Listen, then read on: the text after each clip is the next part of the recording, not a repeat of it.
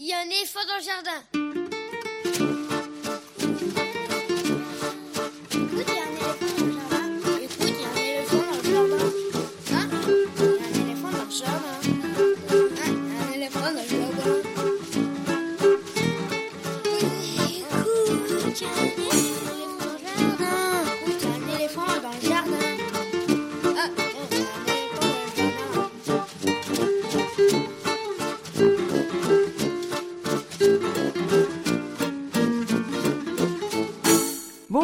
Bonjour, à toutes et à tous. Voici Qu'y a-t-il à l'intérieur, épisode 3, la version fabriquée à la maison par Véronique Soulet et Estelle Laurentin de notre émission hebdomadaire consacrée à l'actualité culturelle des enfants petits et grands. Une émission pour tous les adultes qui n'ont pas oublié qu'ils ont d'abord été des enfants. Bonjour Estelle. Salut Véronique, Ça va bien? Ça va bien de mon petit salon Et toi, toujours bien? Oui, sous ma couette, pour amortir le son, hein, pas pour dormir. Oh, sans doute, on s'en doute. Pendant cette période de confinement où les studios d'Aligre FM sont bien évidemment fermés, qu'y a-t-il à l'intérieur? C'est chaque mercredi à 10h30 à l'antenne d'Aligre FM quand c'est possible et c'est en écoute sur le site de la radio aligrefm.org et sur la plateforme de podcast Ocha où vous pouvez réécouter les émissions précédentes et même vous abonner au podcast. Toutes les infos sont sur la page de l'émission aligrefm.org. Et oui, et c'est fabrication maison avec micro, casque, enregistreur, téléphone, de l'énergie, de l'enthousiasme, sans oublier les fidèles chroniqueurs de l'émission qui sont à retrouver au fil de chaque émission. Alors l'actualité culturelle, bah, c'est sur la toile, à la télévision, sur les réseaux. Chacun artiste, éditeur, comédien, auteur ayant à cœur de continuer à faire vivre la création comme il peut pour proposer aux enfants de quoi nourrir leur imagination, même cloîtrée à la maison. Au fil des jours, les propositions se multiplient, chaque jour plus nombreuses. Et nous tentons d'y faire écho, comme à notre habitude, en vous proposant des reportages, des chroniques, des rediffusions d'interviews, des lectures, etc. Des habituelles chroniques et de petites nouveautés au fil des semaines. Alors Véronique, du coup aujourd'hui, qu'est-ce qu'on va bien pouvoir écouter? D'abord, ben, tu me demandes, on commence avec toi, les petits papiers d'Estelle? Ta revue de presse, c'est quoi le sujet aujourd'hui? C'est vrai. Alors aujourd'hui, on va parler, et d'ailleurs c'est une chose dont on avait discuté toutes les deux, on va parler des profs, on va parler des instituteurs, et on va parler de cette fameuse école à la maison. Non, mais tu rigoles, c'est les vacances. Justement, justement, c'est les vacances, et c'est peut-être pas exactement les vacances. Puis après tout, c'est le moment de faire le point, non? Oui, je... d'accord, d'accord, on va voir ça. Donc ensuite, une petite nouveauté. En attendant d'être déconfiné, on va se faire un petit ciné. C'est une nouvelle chronique mitonnée par Anne-Sophie Le Picard, habituelle chroniqueuse cinéma de l'émission, et on ne vous en dit pas plus. Ensuite, je vous emmène au théâtre, enfin, pas tout à fait bien sûr, mais le théâtre Paris-Villette a eu la bonne idée de nous faire découvrir depuis notre salon des spectacles qui ont été programmés au cours des saisons passées. Chaque jour, la captation d'un spectacle est ajoutée sur le site et depuis lundi, on peut voir Les Inséparables, mise en scène par Léna Bréban, et c'est donc l'occasion pour nous de rediffuser l'entretien réalisé au moment de la création du spectacle, c'était en juillet 2015. Ensuite, Estelle, je crois que tu vas nous parler d'un projet qui est à l'arrêt, non? Oui, je vais vous parler d'un projet qui s'appelle Six Chantises, qui était conçu avec des jeunes de Seine-Saint-Denis par le festival Banlieue Bleue. Et si je vais vous en parler, c'est parce que oui, il est à l'arrêt, mais il n'est pas forcément terminé. Voilà. Raconte-moi une chanson, notre nouvelle chronique in- initiée la semaine dernière dans Qu'y a-t-il à l'intérieur, pour laquelle nous demandons à un artiste qui ne crée pas pour les enfants de leur conseiller une chanson de son choix. Et aujourd'hui, Estelle, c'est avec quel artiste? Alors aujourd'hui, c'est avec un musicien et compositeur, plutôt de jazz, mais jazz et musique contemporaine, qui s'appelle Antonin Triwang. On le découvre tout à l'heure. Et on terminera l'émission avec la lecture d'un extrait de littérature générale sur le thème de l'enfance. C'est évidemment par Lionel Chenaille. Vous écoutez bien Aligre FM et nous sommes ensemble pendant une bonne heure, au chaud, à l'intérieur, pour une émission confinée, mais espérons-le, pétillante. Nous commençons l'émission comme chaque semaine par une nouveauté discographique parue avant le confinement et qu'on peut écouter sur le net, du moins en streaming sur les plateformes dédiées. Manqueront bien sûr les images puisqu'il s'agit d'un livre CD paru chez Didier Jeunesse début mars. Dans Petit chat à la fête foraine, Cécile Bergam poursuit les aventures de la petite souris qu'elle raconte et chante depuis cinq livres CD déjà avec une mise en musique de Timothée Joly et des images de Cécile Udrisier. Une histoire tout simple pour les tout petits, rythmée par les dialogues, par les chansons, comme dirait Tournelle, ou encore par des comptines que les enfants auront plaisir à répéter. Les deux héros, ce sont Petit Chat et la Petite Souris qu'on retrouve donc de disque en disque et qui cette fois s'en vont à la fête foraine. Sur le CD, des jeunes enfants et Timothée Joly accompagnent également Cécile Bergam pour les chansons et donc ça s'appelle Petit chat à la fête foraine, un livre CD de Cécile Bergam paru début mars dans la collection Polichinelle de Didier Jeunesse et il coûte 17 euros. Et c'est pour les enfants à partir de 3 ans. On écoute l'une des chansons qui sont toutes très courtes et celle-ci s'appelle Allons à Messine.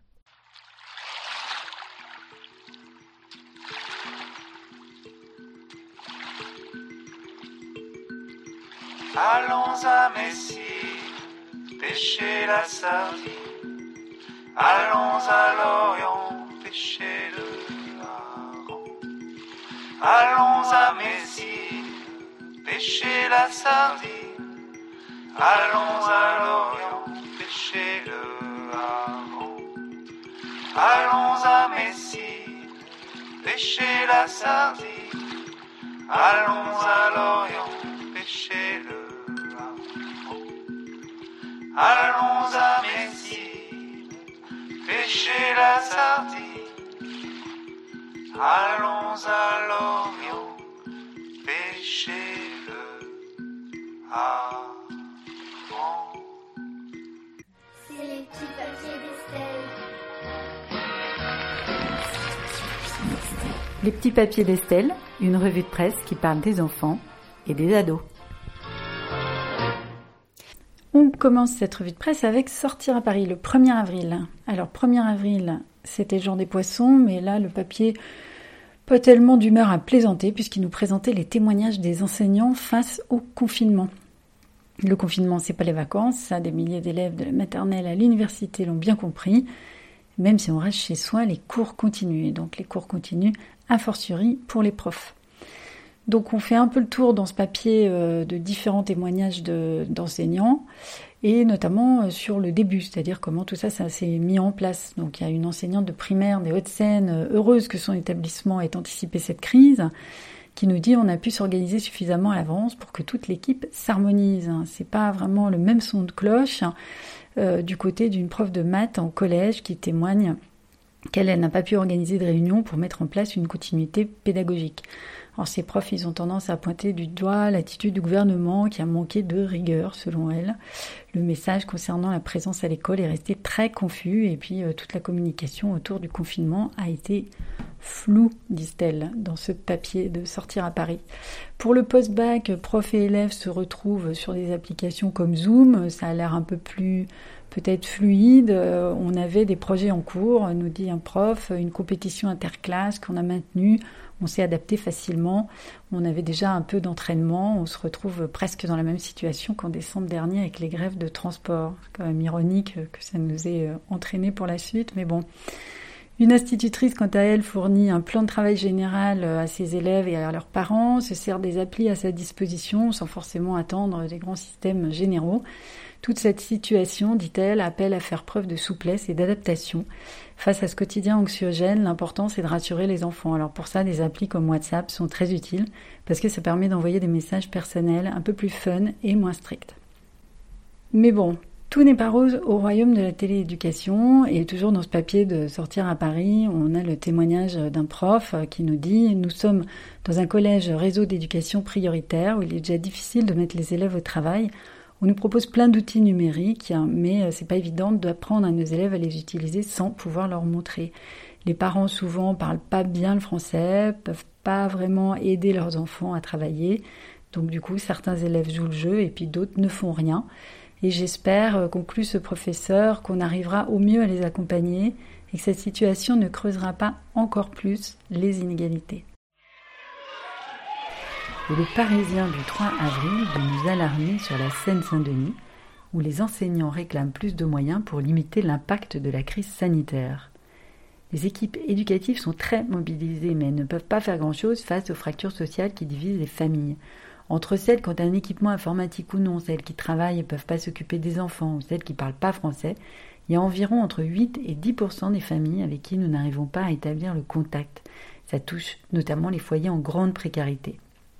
Même si dans le premier degré, la suspension des cours reste selon certains à relativiser. Il n'y a pas d'examen en jeu, ce n'est pas un mois de cours en moins qui va mettre les élèves en réelle difficulté. Mais si ça perdure, ce sera plus embêtant.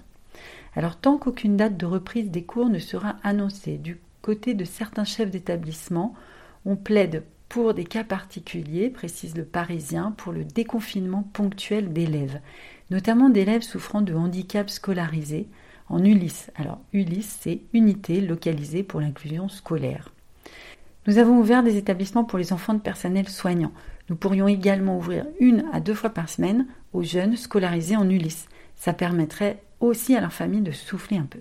Et souffler, il n'y a pas qu'en Seine-Saint-Denis que les familles en ont besoin si on en croit un témoignage lu dans le point du 26 mars.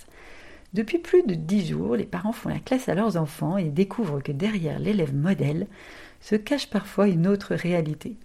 Exemple d'une maman et de son fils qui vivent tous les deux en région parisienne. L'adolescent redouble sa troisième et sa mère avait accusé son professeur de français de harcèlement, intimement convaincu qu'il avait redoublé à cause d'elle. La professeure avait confisqué à plusieurs reprises le téléphone du garçon qui jurait ne pas l'avoir utilisé, le sanctionnait à chaque retard, etc. Après de nombreux rendez-vous avec la direction où sa maman dénonçait les agissements de la professeure, elle avait même contacté d'autres parents d'élèves pour cumuler les témoignages contre elle, avoue la maman aujourd'hui penaude. J'ai compris au bout du troisième jour de confinement. Il ne se lève pas pour assister aux cours, dit que les cours sont suspendus, impossible de le faire se concentrer sur un seul exercice, il passe son temps sur son téléphone. Contre toute attente, la maman finit même par le lui confisquer et reconnaît qu'elle a découvert un autre visage de son garçon. Peut-être que mon fils ne m'a pas tout dit sur son comportement en classe. Il dit non avec la tête, mais il dit oui avec le cœur. Il dit oui à ce qu'il aime, il dit non au professeur. Il est debout, on le questionne, et tous les problèmes sont posés. Soudain le fou rire le prend, et il efface tout. Les chiffres et les mots, les dates et les noms, les phrases et les pièges. Et malgré les menaces du maître, sous les huées des enfants prodiges, avec des craies de toutes les couleurs sur le tableau noir du malheur, il dessine le visage du bonheur. En attendant, la bonne nouvelle pour les cancres et pour les autres, c'est que c'est les vacances, comme nous le rappelle le Huffington Post le 3 avril. Les vacances de Pâques en confinement pour les profs, déconnecter et maintenir le lien avec les élèves. En l'espace d'un week-end de mars, les enseignants ont dû repenser toute leur organisation. Ils ont réussi à faire classe à distance, domptant le fameux ENT, l'interface en ligne pour permettre l'école à la maison. Désormais, l'heure des vacances a sonné, des vacances confinées pour les professeurs comme pour leurs élèves, mais durant lesquelles le lien tissé ces dernières semaines devra perdurer. Entre les conseils des chefs d'établissement de se reposer, les vacances doivent être un temps de pause, et la demande du ministère d'aider ceux qui ont pris du retard, les profs prennent des décisions différentes, mais toutes très impliquées. L'une laissera son ordinateur éteint la première semaine, tandis que durant la seconde, elle fera 6 heures de classe virtuelle après cette portée volontaire. Une autre prévoit de continuer d'échanger, mais à un rythme moins soutenu avec ses élèves et sur des sujets un peu plus légers. La plupart ne veulent pas couper brutalement le lien éducatif, mais changer de rythme pour réussir à avoir un temps de repos rappelant au passage que les enseignants travaillent de toute façon toujours pendant les vacances et maintiennent ainsi ce lien en temps normal. Voilà, bah donc c'est les vacances, enfin presque les vacances apparemment, Véronique. Alors pour y croire un peu, moi je te propose qu'on écoute Sheila. Donne-moi ta main et prends la mienne. La cloche a sonné, ça signifie la rue est à nous, que la joie vienne. Mais oui, mais oui, l'école est finie.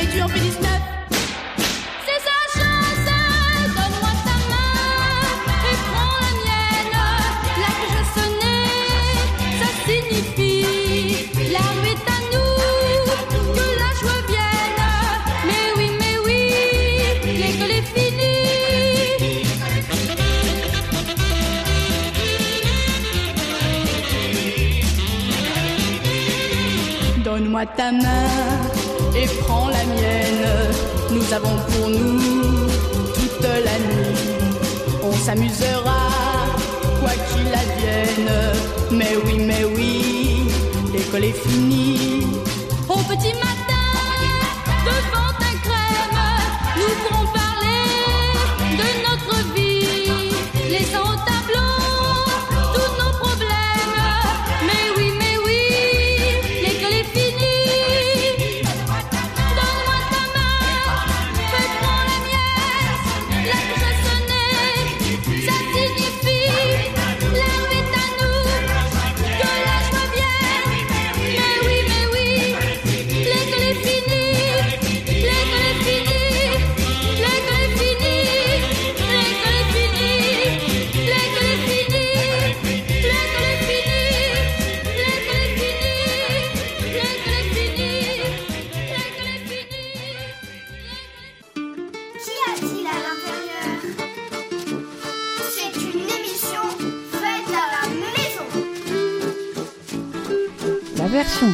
à la maison de Écoute, il y a un éléphant dans le jardin sur Aligre FM 93.1.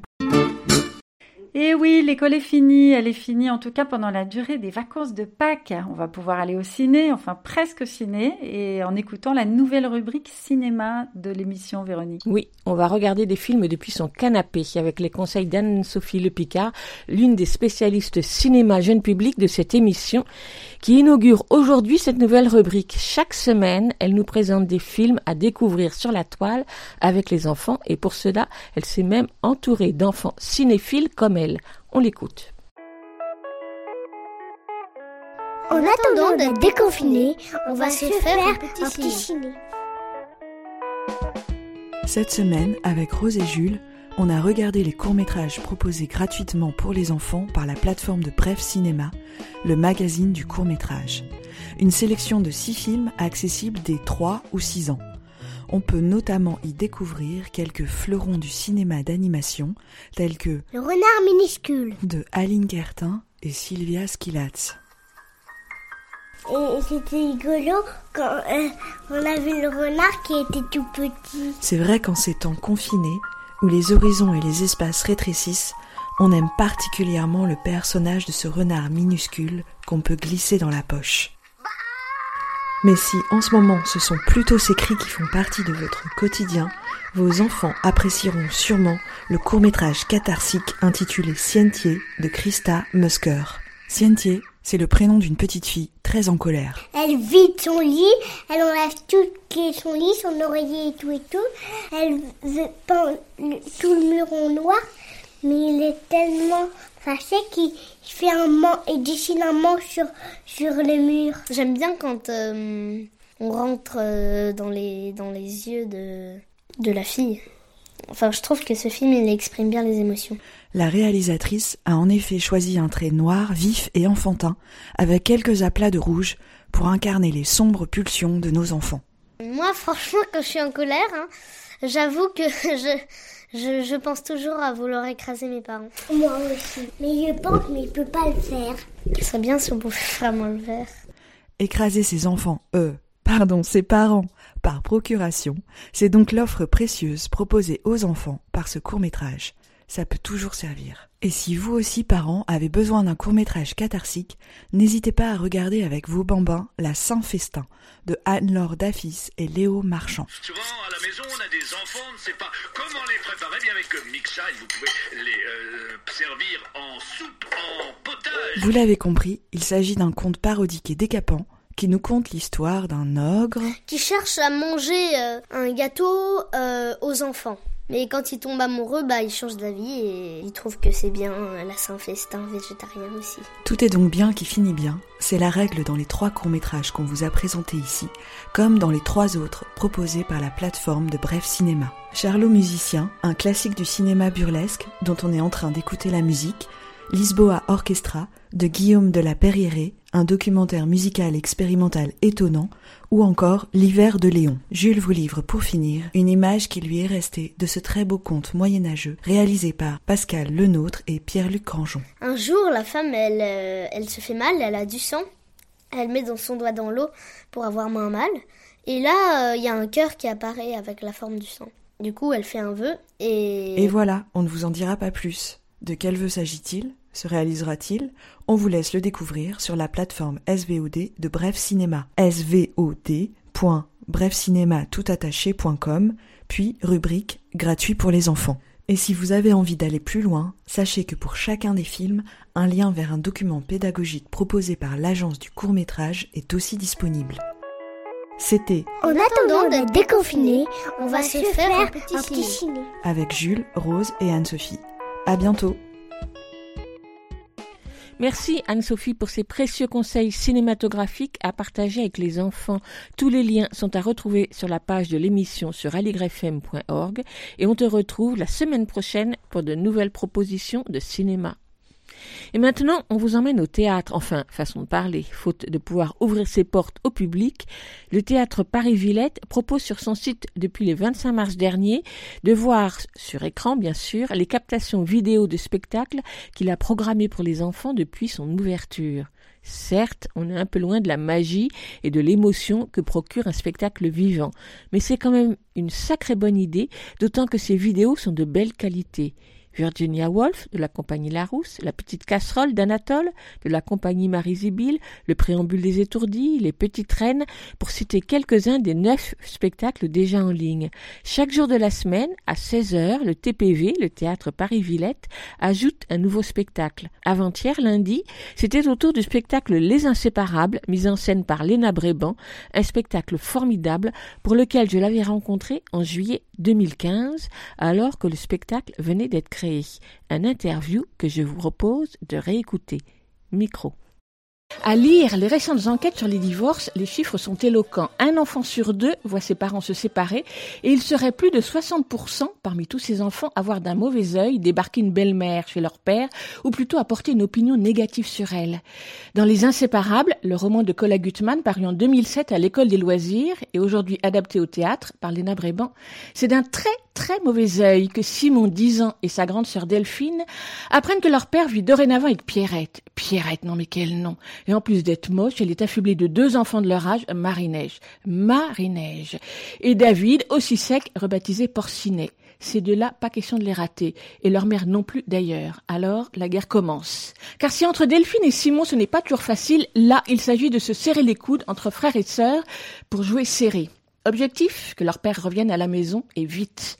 Pour cela, Delphine et Simon ne manquent pas d'idées et ils possèdent une arme de taille, les yeux de la guerre. Je ne vous en dirai pas plus. Dans son roman, Cola Gutmann donne la parole à Simon qui raconte, du haut de ses dix ans, avec beaucoup de verve et d'à-propos, et sans jamais mâcher ses mots, les chamboulements dans sa vie. Sa vie au quotidien, entre les deux maisons, en passant par l'école, les stratagèmes ourdis avec sa sœur et qui ne fonctionnent pas vraiment comme il voudrait, les relations avec son père, sa mère, sa sœur, qu'il découvre sous des nouveaux jours, les alliances qui se font et se défont, l'impossible retour en arrière qu'il faut bien finir par accepter, les doutes et les espoirs, les émotions qu'il traverse. C'est très bien vu, c'est vif et c'est drôle. Dans sa truculente adaptation du roman pour la scène, la metteur en scène Léna Bréban donne la tonalité et le rythme dès la première scène, avec un avant-propos musical très rock interprété en direct par le musicien sur sa guitare électrique. Et c'est parti. Ça fuse, ça fonce. Appuyant délibérément sur le côté farce, parfois jusqu'à la caricature, tous les personnages adultes comme les enfants sont croqués avec humour, impeccablement interprétés par les quatre comédiens, parmi lesquels Laure Calamy dans le rôle de Simon, qui tient bien sûr le rôle principal.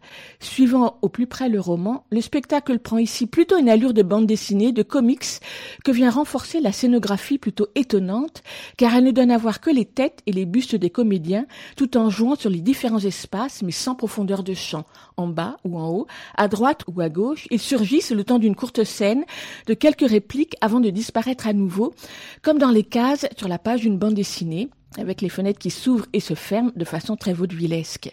Et musique, chansons, jeux de lumière rythment joyeusement le spectacle. Dans la salle, les enfants sont tout oui et réagissent au quart de tour au propos de Simon, de tout cœur avec lui. Ils rient beaucoup, les adultes aussi, même si eux sont pas mal égratignés. Les Inséparables est une comédie qui aborde tout en finesse des sujets graves pour les enfants. C'est à voir en famille ou pas à partir de 8 ans. Aussi ce matin, nous sommes ravis d'accueillir Léna Bréban qui a adapté et mis en scène ce spectacle. Léna, bonjour.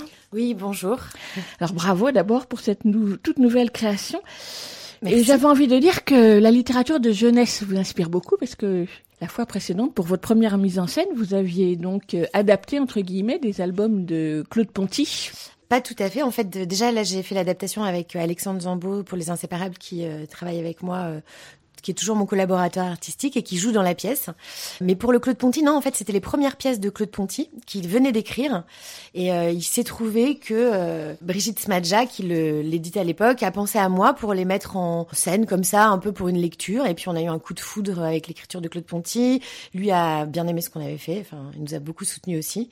Et le, le spectacle a été produit par la suite euh, en vrai spectacle. Mais du coup, c'était pas une adaptation. Là, pour le coup, c'est vraiment une adaptation qu'on a fait d'un roman qui m'avait plu et j'ai demandé à Alexandre Zambo donc de m'aider à faire cette adaptation, euh, qui était une adaptation en fait qui nous permettait de commencer un travail. C'est-à-dire que évidemment, il y a beaucoup de choses après. C'est une adaptation, euh, c'est la base. Et puis après, en jeu avec Laure Calamy, avec Julie Pilot, Alexandre Zambo et Rachel Arditi, évidemment, c'est sujet à improvisation, euh, à invention, etc. Et du coup, c'est ce qui, c'est la scène qui décide ce qui va être gardé ou pas de l'adaptation, même si euh, le texte de Cola est, comme vous l'avez dit, tellement euh, drôle et puissant et moi je trouve très émouvant que euh, on l'utilise vraiment énormément. Comment vous avez découvert ce texte de Cola Gutmann et pourquoi ce choix s'est porté justement sur un roman plutôt que d'aller à une pièce de théâtre euh, contemporaine pour les enfants Vraiment le, le coup de cœur, c'est-à-dire on m'avait euh, demandé euh, pour un festival qui s'appelait Codex de choisir un, un texte d'une jeune public pour faire une mise en espace. Et puis j'en ai lu donc plein, plein, plein, plein, plein. Et puis rien ne m'intéressait en fait, enfin rien ne m'intéressait, c'est-à-dire euh, rien ne me disait, ah, je me disais pas, ouais, ne me touchait au point que j'avais envie de passer vraiment du temps dessus. Et puis une copine m'a donné le, le roman de Colin en me disant bah tiens, il y a ce, ce roman. Et alors là je me suis dit c'est absolument génial. Et je trouvais que de toute façon il y avait déjà une écriture théâtrale dans ce roman parce qu'il est très dialogué. C'est exactement ce que j'avais envie de voir sur le plateau euh, avec euh, des enfants. euh. Et du coup j'ai eu le coup de cœur et je me suis dit bah c'est pas grave, on va adapter. En fait, c'est- pas si compliqué. Après tout, euh, le, le texte est génial. euh, J'étais sûre que ça parlerait aux enfants et j'étais sûre que ça parlerait aux parents. Moi, ça me parlait tellement fortement et, et je me suis dit, bah, c'est pas grave, on va adapter. On y va. Voilà, on y Je veux va. bien que vous présentiez la pièce à votre façon. Alors, à ma façon, ben, la, la pièce, donc, c'est, euh, vous l'avez tellement bien fait que franchement, c'est, de passer derrière, c'est pas facile. mais non, vous allez avoir un autre angle Tout à fait. de présentation. Alors, ben, c'est l'histoire de Simon et Delphine, donc deux, euh, un frère et une sœur, et c'est très important euh, dans l'histoire. Euh, c'est quelque chose aussi qui m'a beaucoup touchée parce que je trouve que ça aborde euh, les rapports frères-sœurs qui sont parfois très violents, parfois très distants et en même temps euh, très profonds. Et euh, donc c'est l'histoire de Simon et Delphine qui traversent justement la séparation de leurs parents et la découverte de la nouvelle compagne du père et de ses deux enfants. Donc Pierrette, Hervé et Marie-Neige, Hervé dit Porcinet donc, et voilà de comment ils essayent tout, ils font tout pour essayer de les séparer, et ça ne marche pas, et c'est c'est le chemin d'une acceptation finalement, et de comment dans la vie parfois il y a des coups super durs qu'on n'attend pas, qui remettent complètement en question toute notre vie, mais comment euh, on peut réussir à le prendre avec humour, et qu'au fond euh, l'important c'est les relations qu'on établit avec les gens, et, et si on arrive à en rire un peu et à s'aimer un peu, ça ça va aller quoi. Et je trouve que c'est très fort dans le texte de Cola, voilà. Mon spectacle, il parle de ça. Il parle de, gens qui s'aiment, mais c'est compliqué parce que des fois, les parents aussi traversent des, moments compliqués dans leur vie. J'avais envie de raconter ça. Moi, je l'ai vécu. Je crois que Cola l'a vécu aussi.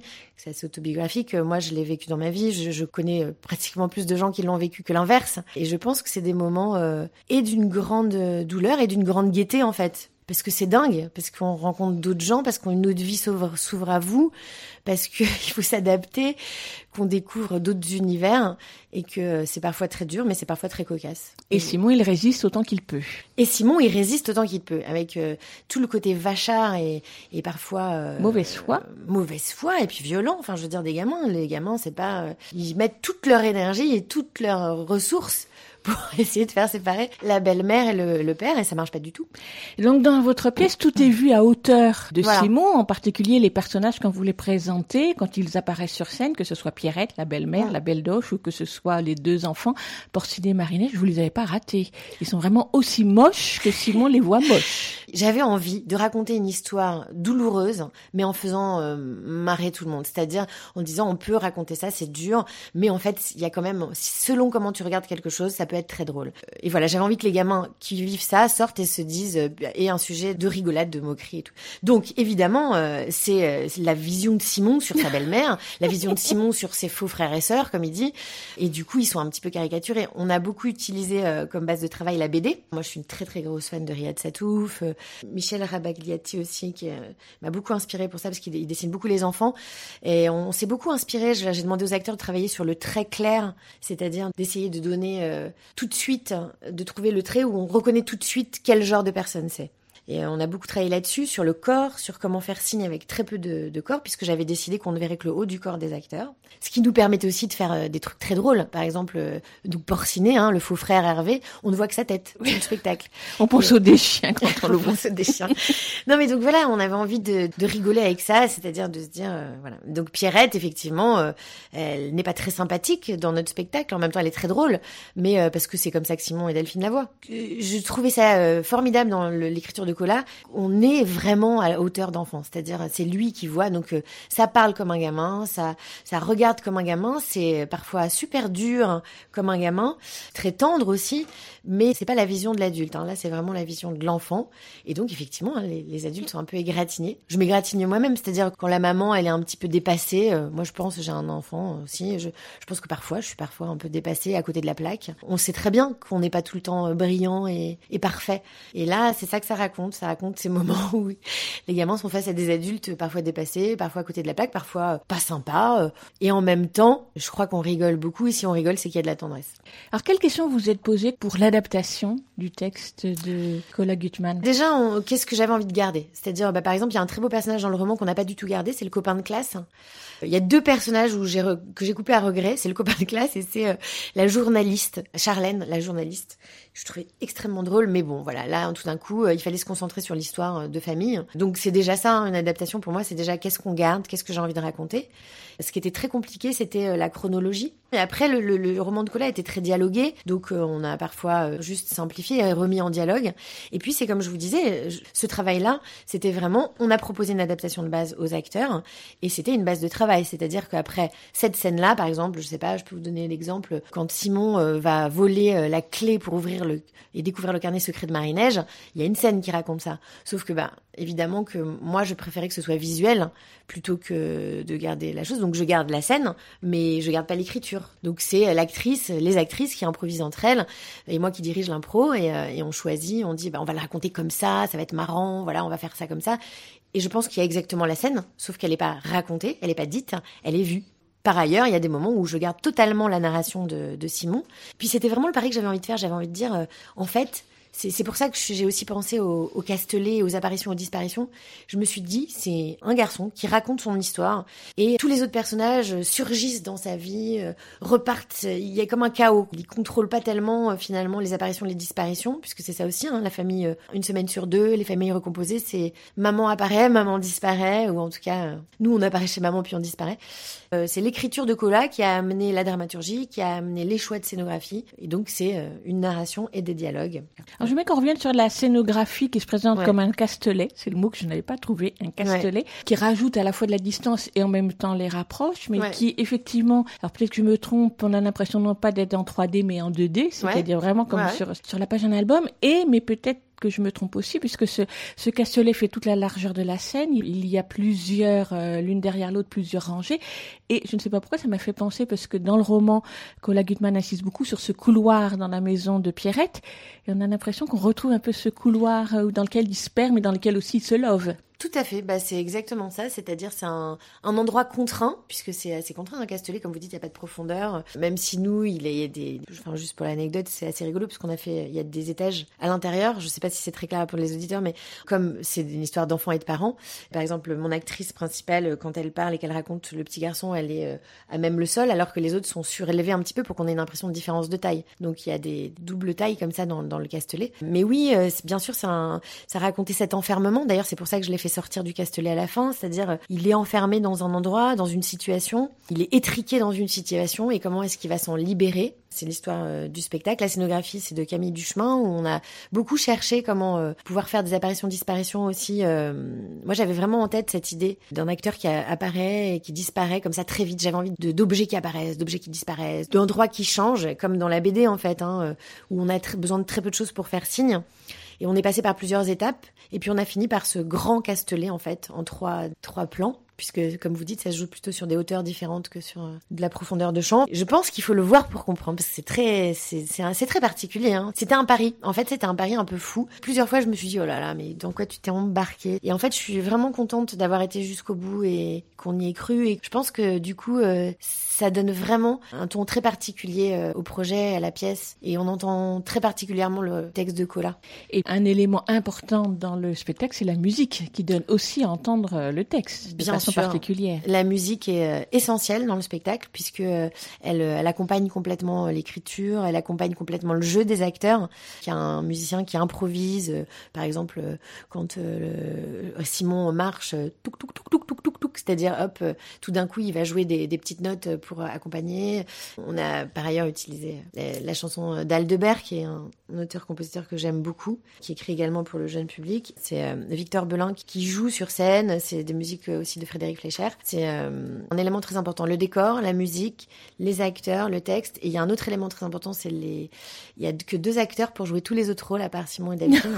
Et donc les costumes sont très importants, même Oui. si on ne voit que des hauts du corps. C'est un grand, euh, c'est un grand challenge pour les deux acteurs parce qu'il y a beaucoup de changements de perruques euh, qui ne se voient pas. Et souvent les, les enfants là, quand on fait des rencontres, ils disent mais pourquoi au salut il n'y a pas Marie-Neige, Porcinet, tout ça? On dit mais c'est, ils sont là. C'est les mêmes, en fait, qui changent. Et alors, donc, elle vient avec ses perruques. euh, Et ça, c'était un vrai pari aussi. Mais où on- qu'on est, je suis contente qu'on ait tenu parce que je pense que ça donne vraiment aux enfants aussi l'idée de ce que c'est que le théâtre. C'est-à-dire, le théâtre, c'est on met un chapeau et on est un personnage. On met un autre chapeau, on met une barbe et on est un autre personnage. C'est aussi simple et instantané que ça, aussi, parfois. On va écouter donc la chanson plus tard quand tu seras grand, qui est donc Mm. une chanson d'Aldebert, qui est Magnifique. interprétée par euh, Delphine et Simon. Ouais. Pourquoi vous avez choisi cette chanson-là? Pour euh, plusieurs raisons. Euh, D'abord, c'est un, hommage euh, à mon père adoptif, hein, que j'avais été voir le concert d'Aldebert et c'est un très beau moment. C'est un concert magnifique. hein. Et puis, il y a cette phrase chez Colin, c'est-à-dire son père lui dit Plus tard, quand tu seras grand, tu pourras faire ça et ça, mais pour l'instant, t'es petit, tu m'obéis. Quand j'ai été voir le spectacle de- d'Aldebert, je me suis dit Mais c'est incroyable, il a écrit une chanson là-dessus, vraiment. Une chanson magnifique. Pour moi, Aldebert, il, incarne ce que je cherche quand je monte des pièces euh, jeune public. Il incarne la rencontre entre quelque chose qui parle aux grands et et au petit, c'est-à-dire qu'il parle à, à l'adulte et à l'enfant, à l'enfant qui est chez l'adulte, qui est toujours là et qui est resté, et euh, du coup à l'enfant aussi. euh, il touche l'endroit juste, et euh, cette chanson est magnifique, tombait particulièrement bien, et je savais, je savais depuis le début, j'avais dit, c'était budgété, hein, c'était budgété, il y aura cette chanson-là et la chanson des Turtles à la fin. Après, je savais qu'il y aurait beaucoup d'autres musiques, mais ces deux-là, c'était, je, je ne pouvais pas raconter cette histoire sans ces deux chansons-là. Alors on écoute Aldebert et c'est interprété avec Maxime Le Forestier.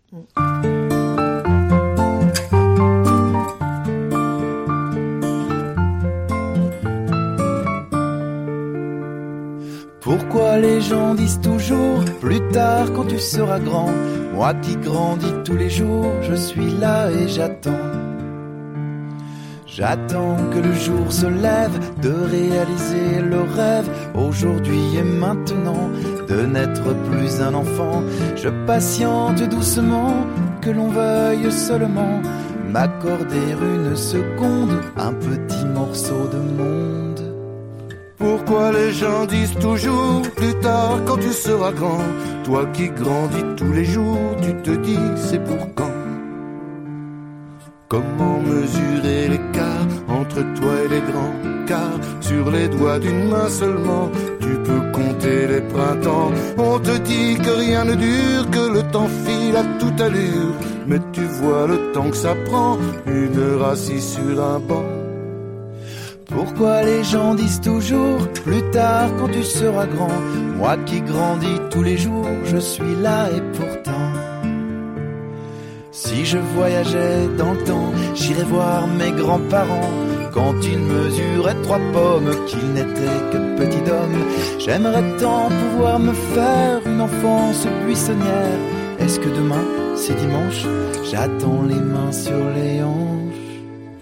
Pourquoi les gens disent toujours plus tard quand tu seras grand Je ne grandis plus tous les jours depuis quelque temps. Quand je croise un copain de classe, je me dis c'est un vieux qui passe et parfois je m'extasie sur la grandeur des petits. On laisse filer les calendes, il arrive qu'on se demande est-ce qu'un jour j'ai été grand quand on a les cheveux blancs?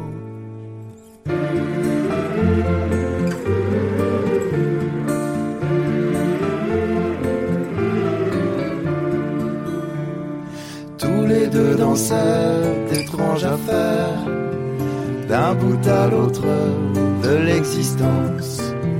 Si le temps passé reste éphémère, le temps qui s'écoule est immense. Pourquoi les gens disent toujours plus tard quand on sera grand On répète ça tous les jours depuis la nuit des temps?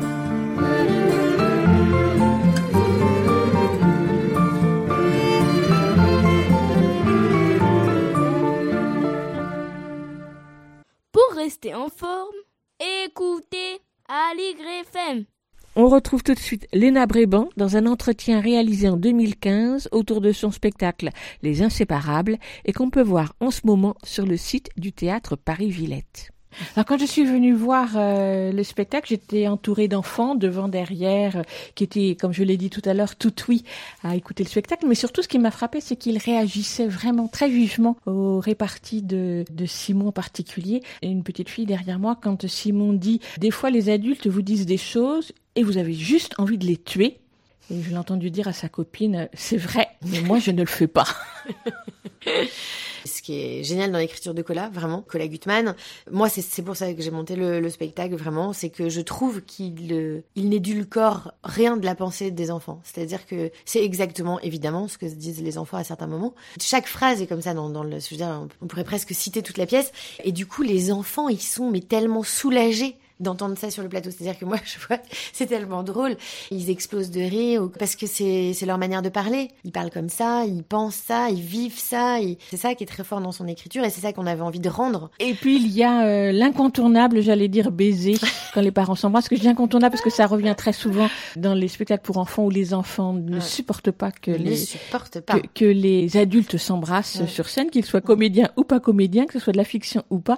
Mais là, Simon, il est d'accord avec eux parce que Simon lui, dit c'est dégoûtant. C'est c'est répugnant même, c'est dans Oui, le c'est texte, répugnant. oui. Et donc là, tous peuvent acquiescer dans la salle. Et donc alors, ce qui est génial, hein, c'est que euh, c'est hyper drôle. Je m'attendais pas à ce que ce soit à ce point quand même. Je pensais bien que ça allait faire réagir parce que j'ai déjà monté de spectacle jeune public et je vois bien les endroits sur lesquels les enfants réagissent fortement. Mais là, c'était incroyable parce qu'il y a un premier baiser et alors c'est genre ah mais ils réagissent, c'est c'est l'horreur absolue quoi. Parce qu'en plus c'est entre Pierrette, donc hein, l'horrible belle-mère et papa. J'ai fait exprès d'en remettre un autre pour dire à quel point. Et c'était génial. Les- Je sais plus la première, ou la deuxième, un petit garçon derrière moi qui fait Oh non, ça va là, c'est le deuxième. La petite fille à côté de moi disait la même chose. Ils sont euh, complètement avec Simon, quoi. Ils sont avec Simon, c'est-à-dire c'est insupportable, ça suffit maintenant. Stop. Bah le problème c'est que non, pas stop. Hein. Euh, Enfin, je rassure tout de suite les auditeurs, c'est très pudique. Hein. C'est- vraiment euh, le symbole puis- du baiser. Hein. Voilà. Et puis bien caricaturé aussi. Donc, voilà, euh, donc tout on va peut bien, on peut y aller. Mais le- l'effet marche, c'est-à-dire le symbole marche. Euh, effectivement, ça- c'est insupportable et c'est quand même, euh, en gros, c'est ça qui va devoir digérer euh, Simon. C'est-à-dire que oui, son père va rester avec Pierrette pour finir. Et c'est cette situation qu'il va devoir traverser avec sa sœur et qu'ils vont devoir accepter. Et nous, c'est ça qu'on raconte, je pense, avec beaucoup de, j'espère, d'humour et de tendresse. Mais mais mais la, la fin n'est pas édulcorée, c'est-à-dire hein, ça se termine euh, bien, mais pas parce que ça ils se remettent ensemble les parents. Ça se termine bien parce que les enfants trouvent leur place dans cette famille recomposée, trouvent leur place dans cette nouvelle vie qui s'offre à eux en fait. J'avais envie que ça aide les gamins à se dire bah oui c'est vrai, ça vous est arrivé, ça m'arrive aussi, euh, c'est la vie. Merci Léna Bréban. Vous Donc, euh, Les Inséparables, d'après Cola Gutmann, mise en scène de Léna Bréban. Merci, Merci à vous. C'était donc l'entretien avec Léna Bréban pour son spectacle Les Inséparables, un entretien réalisé en juillet 2015 alors que le spectacle venait d'être créé au théâtre Paris-Villette, dont c'était la première production déléguée et qui a pas mal tourné ensuite. Vous pouvez le voir en captation vidéo sur le site du théâtre Paris-Villette pendant la durée de confinement, certes. Ce serait bien mieux en vrai, en live, mais la captation est de bonne qualité, filmée au plus près des comédiens. Du coup d'ailleurs, la vision de l'ensemble du plateau manque un peu, mais ça a l'avantage de mieux donner à voir les mouvements des visages. Sur le site du théâtre Paris-Villette, outre ce spectacle, vous pouvez voir en vidéo une dizaine d'autres spectacles jeunes publics qui ont été programmés au cours des dernières années et chaque jour, une nouvelle proposition est ajoutée à 16 heures. Qu'y a-t-il à l'intérieur? La version fabriquée maison de Écoute, il y a un éléphant dans le jardin sur Aligre FM 93.1. Vous l'avez certainement remarqué, ils sont nombreux, les artistes interprètes, à nous proposer sur les réseaux sociaux des séquences live enregistrées depuis leur lieu de confinement, et nous sommes d'ailleurs nombreux à les regarder et à les écouter.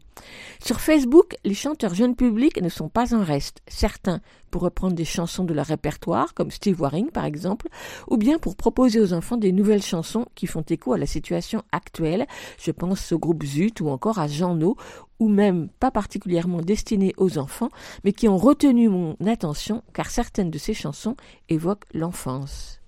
Je vous propose donc de découvrir ces propositions musicales, enfin certaines d'entre elles au fil des semaines. Aujourd'hui, on commence avec Hervé Suibiette, qui chante pour les enfants comme pour les adultes depuis longtemps déjà. Il écrit, il compose et chante aussi les autres, Claude Nougaro par exemple. Plusieurs spectacles, plusieurs disques pour les enfants que vous avez souvent eu l'occasion d'entendre dans cette émission car je l'aime beaucoup et ce d'autant plus qu'il a même composé une chanson hommage à cette émission intitulée Écoute, il y a un éléphant dans le jardin, enregistrée en 2006 sur son disque Quartier libre. Et d'ailleurs, il en a récemment enregistré une nouvelle version, mais ce n'est pas elle que nous allons écouter aujourd'hui. Car sur Facebook, chaque jour, Hervé Suibiette chante une chanson qu'il aime, signée Morel, Barbara, Prévert ou d'autres dans une mise en scène vidéo impeccable puisqu'il est capable de se dédoubler deux fois pour chanter les différentes voix. Ce ne sont pas des chansons pour enfants, donc je triche déjà un peu avec le principe de cette chronique, mais la chanson qu'on va écouter et qu'il a postée sur Facebook le 31 mars est une chanson d'enfance, Petite Fugue, de Catherine et Maxime Le Forestier. 1, 2, 1, 2, 3, 4.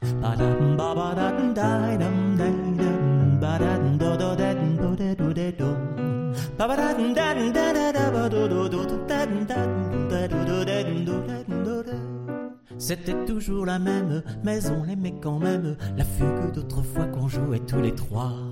On était malhabiles, elle était difficile. La fugue d'autrefois qu'on jouait tous les trois. Alors attaqué le thème au piano. On trouvait ça tellement beau qu'on en oubliait de jouer pour l'écouter. Elle s'arrêtait brusquement et nous regardait du haut de son tabouret et disait reprenez à famille, famille, ré. C'était toujours la même, toujours la même, mais la fugue, la fois qu'on jouait tous les trois. On était malade, on était malade, elle était difficile, la fugue, la fois qu'on jouait tous les trois. Souviens-toi qu'un violon fut jeté sur le sol, car c'était toujours le sol qui gênait Nicolas quand il était bémol.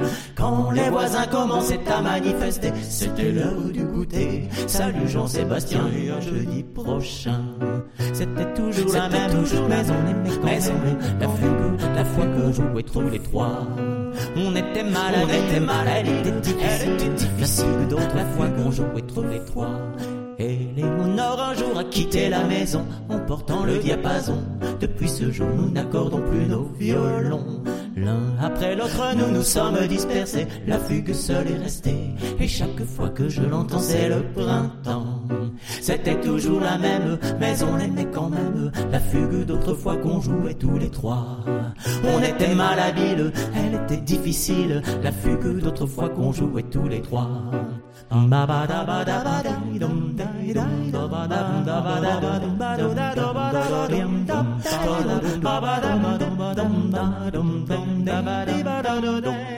C'était toujours la même, mais on l'aimait quand même. La fugue d'autrefois qu'on jouait tous les trois. On était malhabiles, elle était difficile. La fugue d'autrefois qu'on jouait tous les trois. On parle projet, théâtre à voir et entendre de son ordinateur, cinéma d'auteur pour les enfants, mais on oublie peut-être que nombre de projets culturels se sont arrêtés net mi-mars. Il y a des annulations, des déceptions, des reports, et c'est de l'un de ces projets dont tu vas nous parler aujourd'hui, Estelle. Oui, il s'agit d'un projet d'action musicale créé par le festival Banlieue Bleue avec des jeunes de Seine-Saint-Denis ces derniers mois. Et en fait, ça devait aboutir à un concert public le 28 mars. Tu nous présentes le festival Banlieue Bleue? Oui, alors avec plaisir, effectivement, tout le monde ne connaît pas forcément ce festival qui existe pourtant depuis 1984. Banlieue Bleue, c'est cinq semaines de jazz en mars ou avril, ça dépend un peu des années, dans les villes du 93 avec des musiciens venus du monde entier. Le festival, du coup, propose aussi des actions musicales, c'est-à-dire des projets artistiques qui sont créés avec les musiciens invités et les habitants du 93. Les participants bah, sont souvent des jeunes, ils viennent au travers de leurs écoles, de leurs conservatoires ou souvent aussi en participation libre. Et l'idée, c'est d'écrire, de jouer de la musique, de pratiquer de la danse éventuellement pour créer ensemble, artistes professionnels et amateurs, une création, enfin une œuvre exigeante et contemporaine. Cette année, parmi les projets du festival, il y avait six chantises. Alors les six chantises, ce sont des chants de la mer, enfin des chants de marins, et notamment dans ce, dans ce cas-là, ceux qui ont accompagné les esclaves dans leur voyage plus que tragique, créant ainsi la première musique mondialisée de l'histoire, parce que c'est comme ça qu'il y a eu euh, énormément d'échanges de, de culture musicale. Alors trois poètes rappeurs, Mike Ladd, qui est un afro-américain originaire de Boston, la sénégalaise Nima Sar Akataï, on dit taille juste pour son nom de scène. Et puis, ouais, Jus Alem, qui vient lui de Birmingham, travaillait depuis plusieurs semaines avec des jeunes d'Épinay sur scène à la création d'un spectacle de chants de marins contemporains. Ce spectacle était donc prévu pour le 28 mars 2020. Voilà, j'étais allée les rencontrer un soir d'atelier. Bah, on y va. On est mardi soir, 3 mars. J'arrive à la maison du théâtre et de la danse d'Épinay, quartier Orgemont, pour euh, rencontrer euh, et interviewer peut-être les jeunes qui participent euh, à un atelier de création organisé par Banlieue Bleu autour de d'anciens champs de marins. Voilà, donc c'est Épinay sur scène by night. Il est 18h30, l'atelier va commencer. J'arrive devant la maison du théâtre et de la danse. C'est un peu imposant, assez moderne. Presque un peu vieux aussi, je sais pas, construction des années 70. Alors je rentre. On va essayer de trouver cet atelier.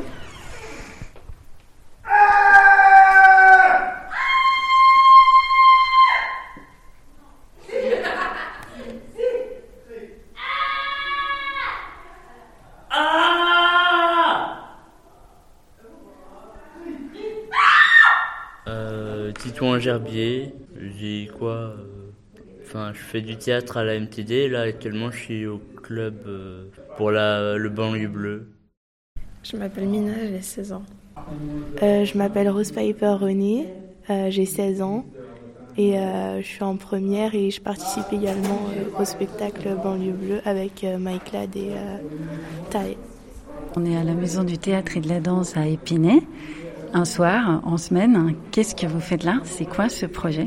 Euh, avec Mike, Mike Ladd et euh, Thaï, on fait de l'écriture. Donc euh, on s'entraîne sur des, sur des rythmes et on essaye d'écrire des textes pour le spectacle. Mais ce malheur l'a affecté, mais cette froideur l'a transformé. On s'inspire des chansons des marins. Ce sont des chants qui se sont qui ont inspiré euh, de nombreux genres musicaux qui sont qui sont à notre époque en fait.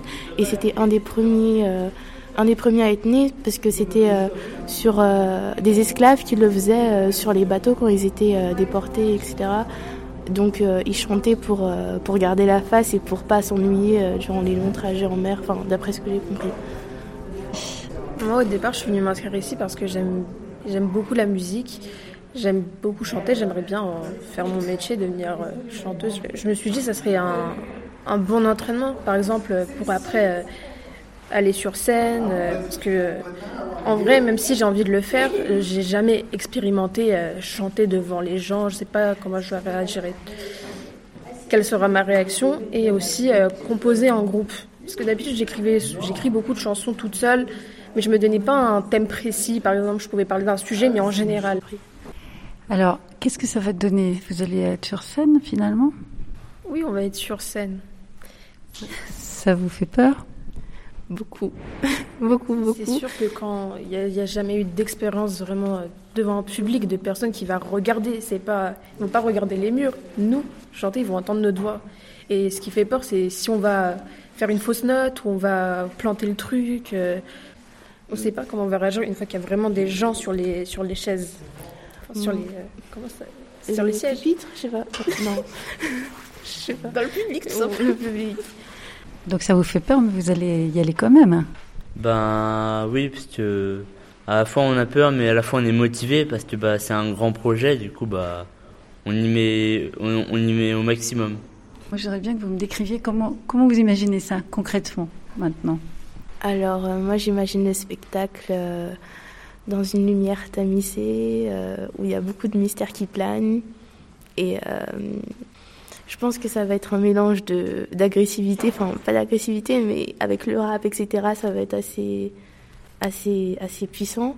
Et avec un mélange de, de voyage, enfin, je pense que le public pourrait être guidé, enfin, fermer les yeux pendant le spectacle et être emporté euh, grâce aux mélodies et aux choses. Surtout que Amina a une très belle voix, n'est-ce pas? Une voix de sirène, donc ça va être, euh, ça va être super, je pense. C'était début mars et euh, ces jeunes euh, s'apprêtaient à monter sur scène avec à peu près autant d'appréhension que d'excitation. On ne savait pas euh, qu'ils ne pourraient pas le faire et on ne savait pas non plus qu'on ne pourrait pas les voir.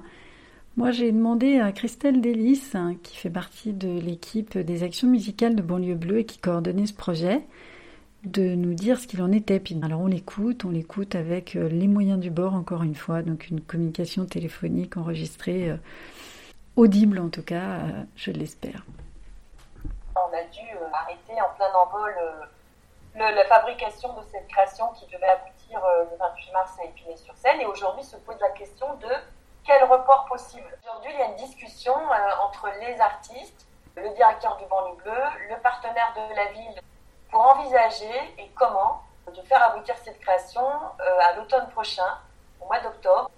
Comment pouvoir s'assurer qu'on va retrouver, euh, retrouver les jeunes, aujourd'hui des jeunes scolarisés pour la plupart d'entre eux, qui sont au lycée, qui sont en apprentissage, euh, où est-ce qu'ils vont être à la rentrée prochaine? J'ai vu des enfants qui, étaient, qui, pleuraient, hein. ils étaient vachement tristes, hein, parce que ce qui est très beau dans ce projet de banlieue bleue, c'est que c'est euh, des aventures humaines et artistiques du vivre ensemble. Et ça, ça se manifeste à chaque édition du festival, et c'est une vraie rencontre entre les, les habitants de la Seine-Saint-Denis et les artistes de banlieue bleue, et qui, qui forment au gré de ces projets d'action euh, culturelle et de création artistique, hein, une famille, euh, une, famille artistique, euh, c'est un vrai partage. et c'est magnifique.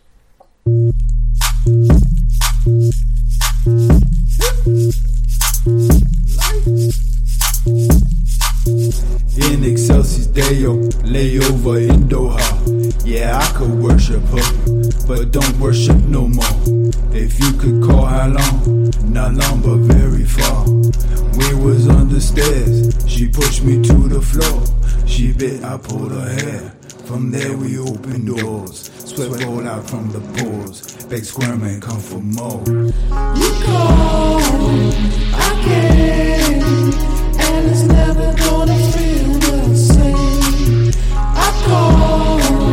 you can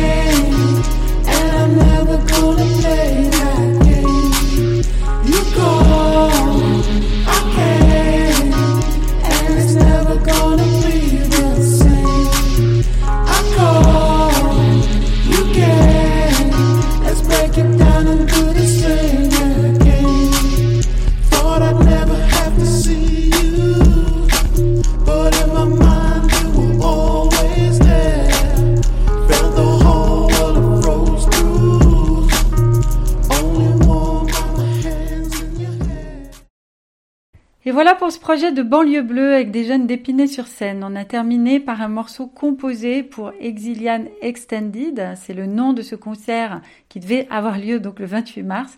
C'est une aventure à suivre donc jusqu'à l'automne pour voir comment assurer la continuité, comme on le dit beaucoup en ce moment dans le milieu du spectacle. On reste dans l'univers musical, voire même celui du jazz, avec notre rubrique initiée la semaine dernière, Raconte-moi une chanson. Un artiste, un programmateur, un journaliste, bref. Un créateur, un adulte qui n'est pas spécialiste de la culture jeune public, invite les enfants à découvrir une chanson et nous explique pourquoi. Aujourd'hui, c'est avec qui, Estelle? Alors aujourd'hui, c'est avec euh, Antonin Triwang, un musicien qu'on écoute tout de suite avec une composition vraiment très originale. Raconte-moi une chanson. Pour la deuxième proposition musicale de Raconte-moi une chanson, on descend dans la cave d'Antonin Triwang, compositeur et saxophoniste confiné chez lui, qui répète dans sa cave pour ne pas déranger ses voisins. Antonin Triwang a appris la musique au conservatoire, puis il a joué avec des jazzmen français, comme le pianiste Benoît Delbecq, avec qui il a signé un album en duo qui s'appelle Aéroplane. Il tournera à la rentrée dans l'orchestre d'Eve Risser, le Red Desert Orchestra. Mais en attendant, il met à profit le confinement pour composer pour les enfants qu'il connaît des chansons sur mesure. On l'écoute nous raconter ça et nous proposer l'une de ses créations. La chanson que vous allez entendre, euh, c'est une chanson que j'ai fabriquée il y a une semaine dans mon confinement parce que un petit garçon qui s'appelle Elliot me l'a demandé. Alors il m'a fait une commande comme ça, une chanson sur un sujet très précis, c'est les voitures. Euh, alors j'aime pas particulièrement les voitures, mais euh, pour lui je me suis forcé et j'ai rassemblé à peu près tout ce que je savais sur l'automobile et j'en ai fait cette chanson. J'espère que j'ai pas fait trop d'erreurs. Ça s'appelle C'est ta voiture. Bonne écoute. Antonin, s'il te plaît, tu peux me faire un- une musique de voiture?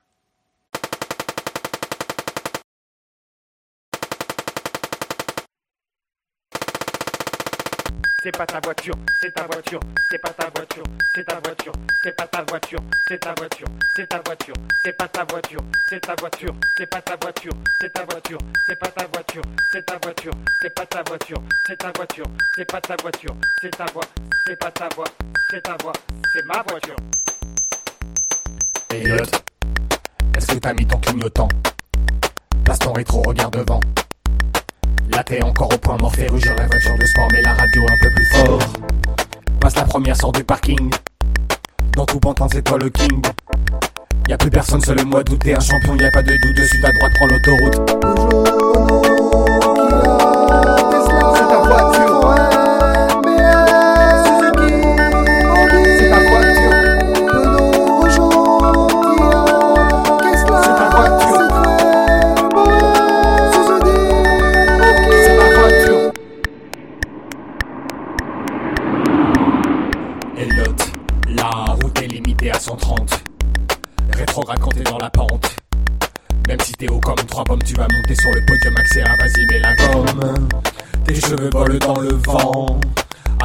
Bien au volant. Le paysage file à toute allure, la route est longue, c'est l'aventure, tu fonces, tu voles dans ta voiture. C'est fou comme c'est bon la vitesse. Mais voilà que les flics apparaissent. Ferme les fenêtres, réduis l'allure, baisse la radio, mets ta ceinture, fais très attention en voiture.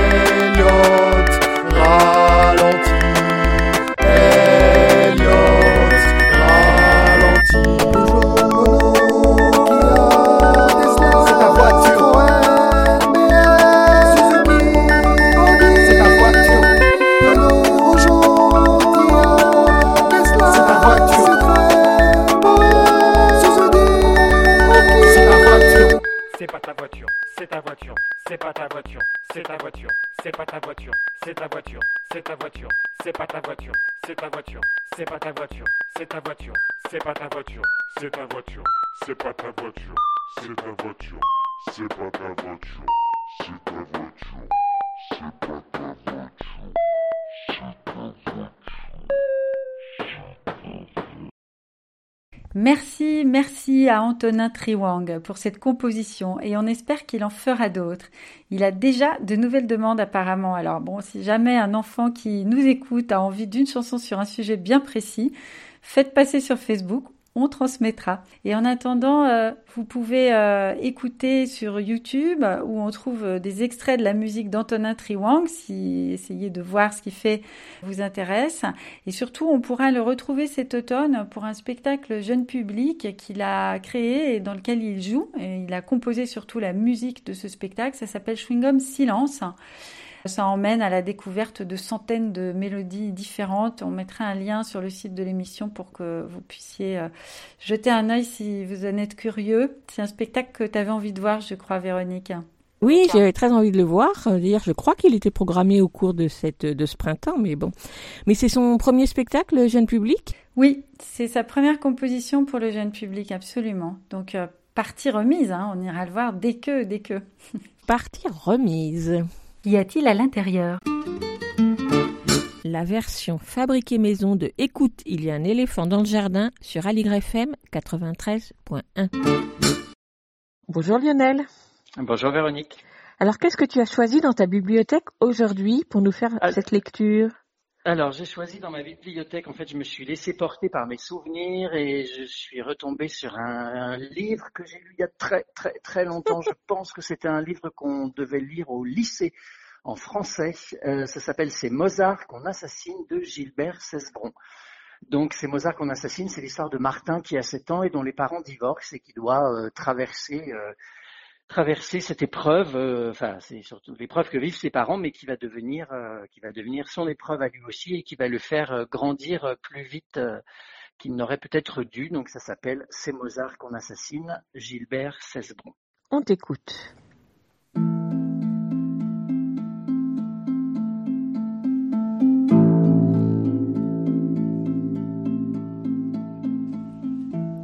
Martin songe à la petite sœur qu'il désire, avec une telle passion qu'il en volerait bien une. Mais où, quand, comment? Une fois, le jour de ses sept ans, il en a parlé à ses parents qui ont échangé un drôle de sourire et répondu que les enfants ne parlaient pas à table.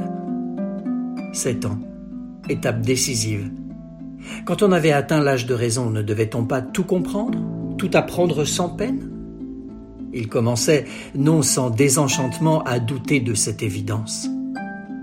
Comme un ruisseau qui devient rivière, Martin passe insensiblement de la chanson au soliloque. Il parle à cette petite sœur. Du haut de l'âge de raison, il lui explique l'univers, tout l'univers. Et soudain, il bondit vers le fauteuil à tout faire et l'escalade.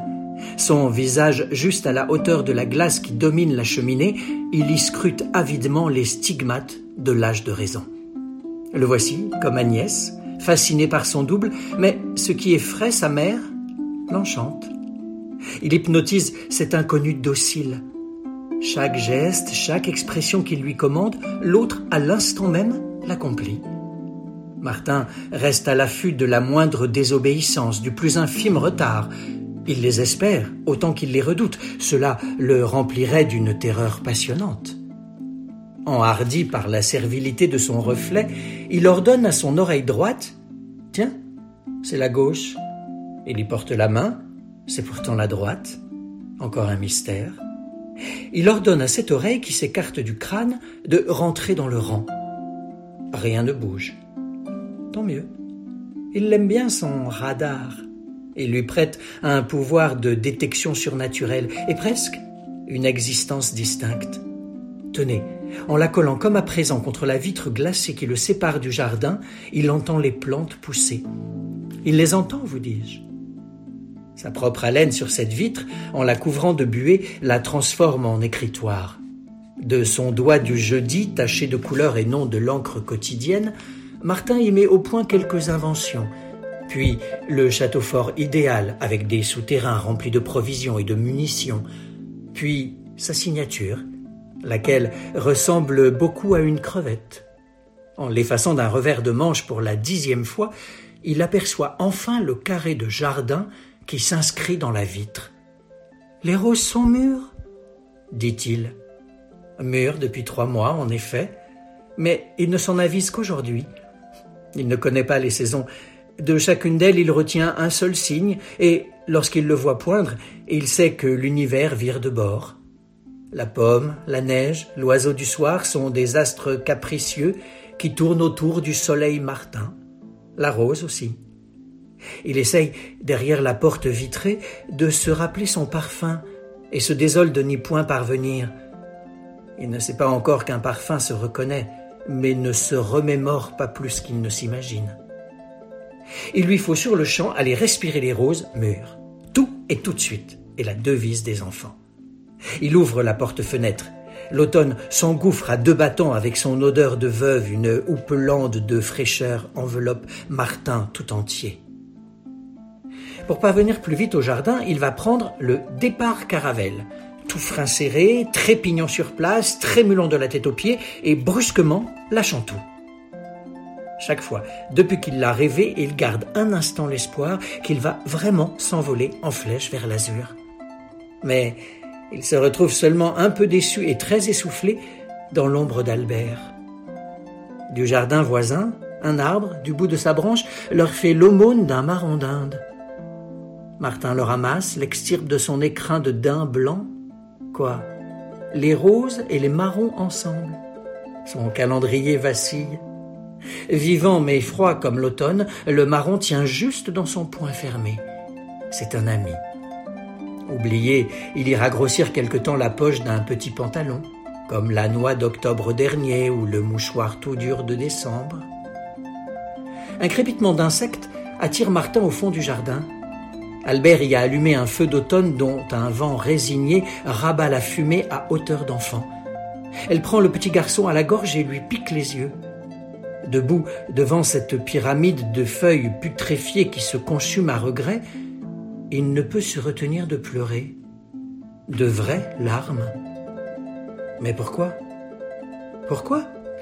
Cela ne lui est pas arrivé depuis son otite. Il espérait même qu'à partir de l'âge de raison, Martin cherche anxieusement la cause d'un chagrin qu'il est un peu honteux de ne pas ressentir. Maman, papa, l'école, sa chambre, ses jouets. Bien sûr, il y a l'absence de cette petite sœur, mais un matin elle arrivera, il suffit d'attendre. Non, vraiment? Il est un petit garçon très heureux, le plus heureux des petits garçons. Et il pleure.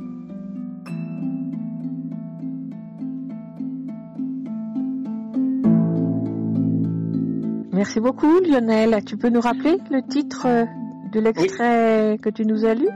Alors, c'est tiré d'un livre qui s'appelle C'est Mozart qu'on assassine. C'est un livre de Gilbert Cesbron et qui est paru aux éditions Robert Laffont en 1966 et qu'on trouve en livre de poche.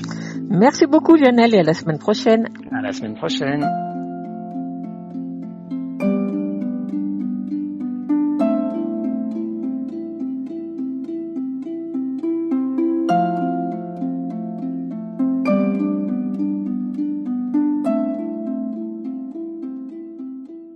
Qu'y a-t-il à l'intérieur la version fabriquée à la maison d'écoute Il y a un éléphant dans le jardin.